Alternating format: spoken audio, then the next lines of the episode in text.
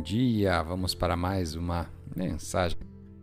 E a escritura de hoje está no livro do profeta Zacarias, no capítulo 4, no versículo 6.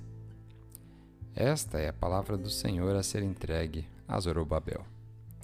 Não por força e nem mediante a violência, mas pelo poder do meu espírito, afirma o Eterno dos Exércitos. O tema de hoje: o soprar de Deus. No original em hebraico, a palavra espírito do versículo de hoje significa literalmente respiração, sopro.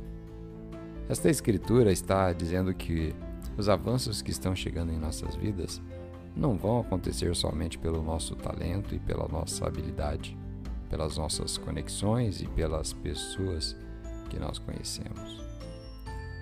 Isso vai acontecer porque Deus sopra em nossa direção. Deus mudará os ventos que sopram na nossa direção e a cura, a promoção e a restauração estarão a caminho. E como é que as coisas podem melhorar? Bem, o relatório médico pode dizer que é impossível, mas quando Deus sopra em você, a saúde, a integridade, a restauração começam a andar em sua direção. E como é que você vai realizar seus sonhos? Você pode não conhecer as pessoas certas, não ter dinheiro suficiente ou sentir que não possui nenhum talento para construir alguma coisa. Não. Deus está soprando em sua direção, está te enviando as ideias, os recursos e as conexões certas na sua direção.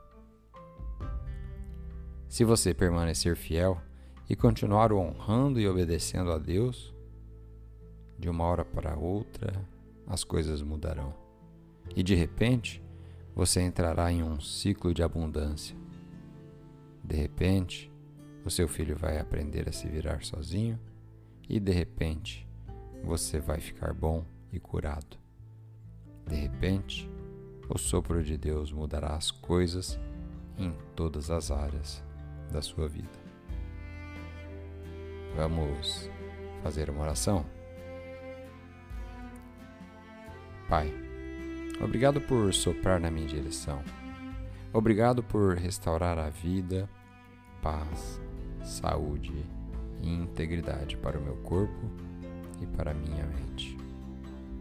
Que eu te bendiga hoje e sempre, e que eu esteja pronto a receber o sobrenatural das mudanças que o Senhor tem preparado para mim. Em nome de Jesus. Amém.